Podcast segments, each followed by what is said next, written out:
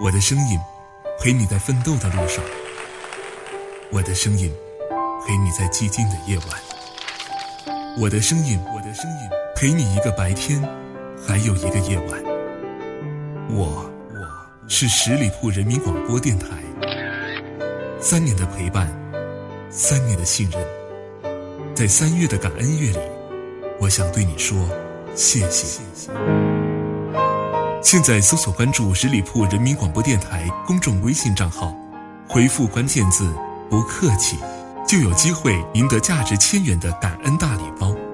十里铺人民广播电台，有用，有趣，一路陪伴。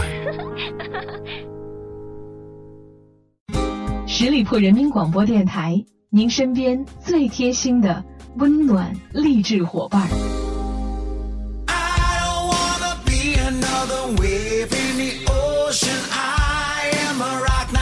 Another grain of sand. Wanna be the one you run to when you need a shoulder. I ain't a soldier, but I'm here to take a stand because we can. Hello，我各位亲爱的耳朵们，欢迎你们继续在这个时间段里停留在十里铺人民广播电台的精彩节目。现在来到的是出发吧好奇心，我是你们的老朋友晶晶。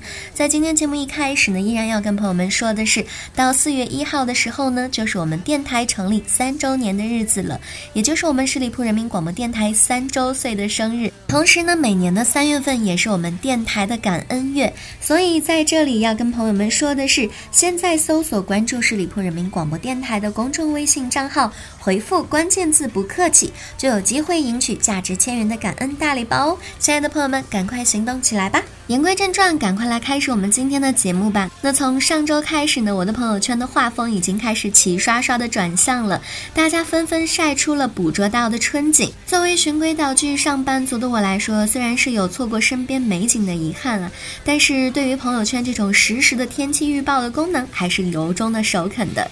是啊，进入了三月，就基本要和春天打招呼了。有了“三月不减肥，四月徒伤悲”的瘦身口号，也有烟花三月下扬州出行的声音。反正，在静默的冬天之后，空气里满满的都是该燥起来的气氛。春天到底是发生了什么，使人的心在草长莺飞的时候也荡漾起来，想要亲身感受大自然的变化呢？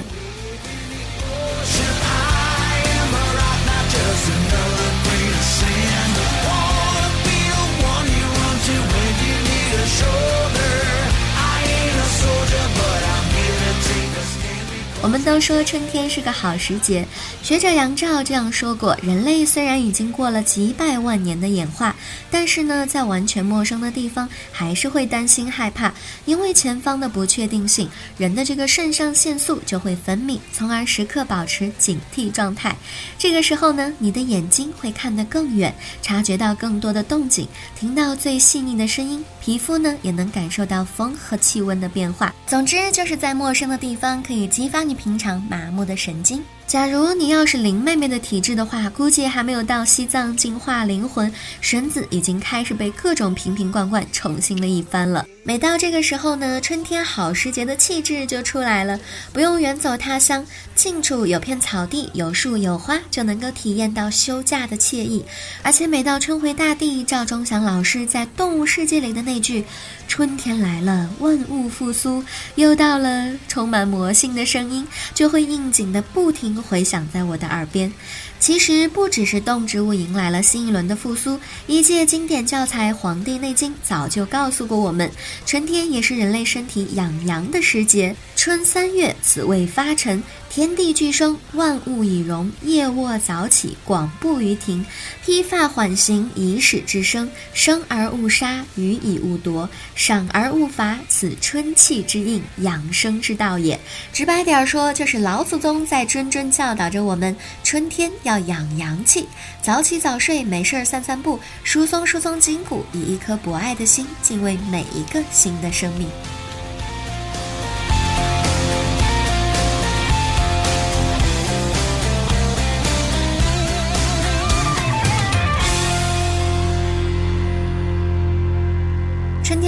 我们真的可以有好多机会出去春游。那么，春游体验价值究竟是有多高呢？不过，不少朋友肯定也会无奈的感慨：虽然新社会推翻了资本主义的三座大山，但是翻过山后，你才发现还有更多的断崖。前面的路无从下脚，必须时刻备战打怪兽，谈何看山看水走天涯呀。针对这个问题呢，早在二零零八年，学者 Howell 就指出，在人们的基本生活，也就是食物、住所满足之后呢，收入和幸福的关系其实相当的小。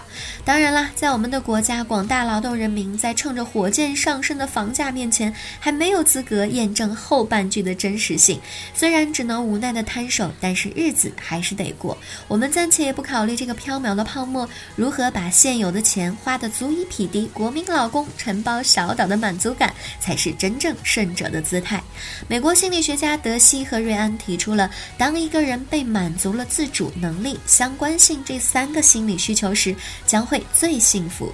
拿学琴来说吧，自主性自然是你主动奔向琴凳上练习的冲动；能力呢，就是你不断克服十指不协调的挫败感，成功通关。课间和琴友们交流沟通，则可以满足了相关性的心理需求。反正把钱花在生活体验上，而不是别人为你造出来的物质上，将能够更好的满足自主能力和相关性的心理需求，进而产生人生开挂的幸福感。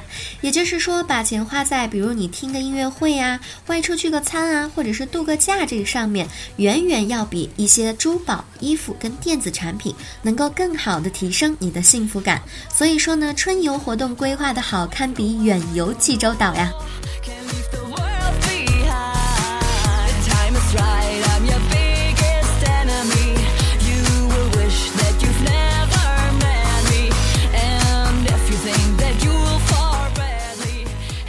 说到春天，那些春心动的上古青年们才是真的成会玩啊！一到春天，哪个少女不怀春，就会被拿来高呼那些想恋爱的少男少女。对于这个问题嘛，嗯嗯，春天本来就是想要恋爱的季节呀。你看人家古希腊的信神丹翁瑟斯，不也是东离人间，春天又至吗？只不过呢，现在的人更多的是嘴上不说，心里已然春潮澎湃了呢。想想还是挺悲凉的，越活。越小心的现代人还真是没有古人勇敢呢。早在上古时期，中国人就有了春游的习惯。像《诗经·正风》里面描述的“出其东门，游女如云”，就在告诉你，娇羞的姑娘们这时都会打扮得花枝招展的去游玩。而且，中国早期的春游就是和男女约会相关的。那时候呢，春天是个性解放的日子，是男女性爱交换的盛大节日集会。《周礼·梅氏》里面曰：“中春之月，令会难闻，于是时也，奔者不惊。”说的就是单身男女游会的盛况。当时会男女还和拔蟹结合在一起。拔蟹呢，就是说古人到水里用香草浇身，洗掉冬天的尘垢，预防疾病。说到这儿，你可能会说，这不就是鸳鸯浴吗？是这样的，在拔蟹日呢，青年男女在喜身当中相互戏虐，在玩闹当中寻觅着自己的如意伴侣。说到这儿，估计不少的朋友都想要穿越回上古了吧？但是你要知道，那个时候男女相会是强制性的，是官方为了国家人丁旺盛想到的方法。在西周的时候，无故不幽会者还是要受到惩罚的。因此，你面临的不仅是七大姑八大姨的催婚，国家的一双眼睛还在背后盯着你。遇到合适的还好，否则就是看了一部膈应的恐怖片呢。基本上到了汉代之后，踏青赏景就是春游唯一的目的了，野合那就是公然藐视社会秩序的越轨行为啊！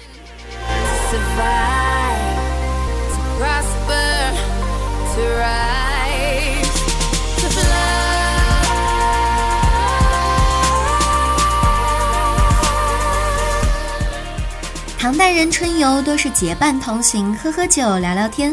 独自出行的人大多是为了有足够的个人空间吟诗作对。现在呢，不乏拎着单反寻觅春色的独行人。但是如果你没有和自己独处的那份心境，有一个同伴，也许是不错的选择。我可不是歧视单身人群啊，谁说陪伴的只能是爱情？不要忘了友情的存在哦。考虑到我国春日高密度出游的国情，我在里深谙不少人会选择继续宅在家中。默默欣赏朋友圈里来自祖国各地的春日的问候，默默的为对方点个赞，在完美避开乌泱乌泱的人群时，还捍卫了朋友间的友谊。我要告诉你了，隔空建立的友情可没有那么牢固呢。学者 Paulette 研究指出，在和陌生人建立关系的初期阶段，花费时间在社交媒介上，并不能增加亲密关系的任何情感层次。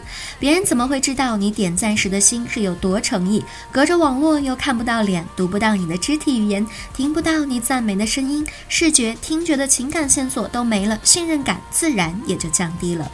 所以说，两个人关系还没有那么熟的时候，在春日的大好时光里攒个局，聚过之后。后，你可能要情不自禁的高歌“友谊地久天长”了。所以，我亲爱的朋友们，手牵着手去春游吧。即使没有考虑那么多，我亲爱的姑娘们也总不会忘了精致的妆容搭配这份好景才更加分吧。好了，以上就是今天节目的全部内容了。再次感谢大家的聆听。那在节目最后呢，依然要提醒大家关注我们十里铺人民广播电台的微信公众号，每天都会有精彩的内容发送给大家。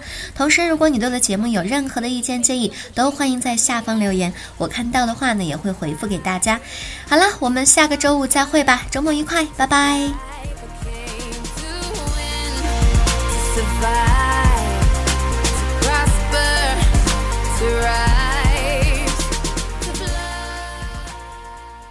本期节目由十里铺人民广播电台制作播出。了解更多的资讯，请关注十里铺人民广播电台的公众微信。和新浪、腾讯的官方微博，感谢收听，我们明天再见。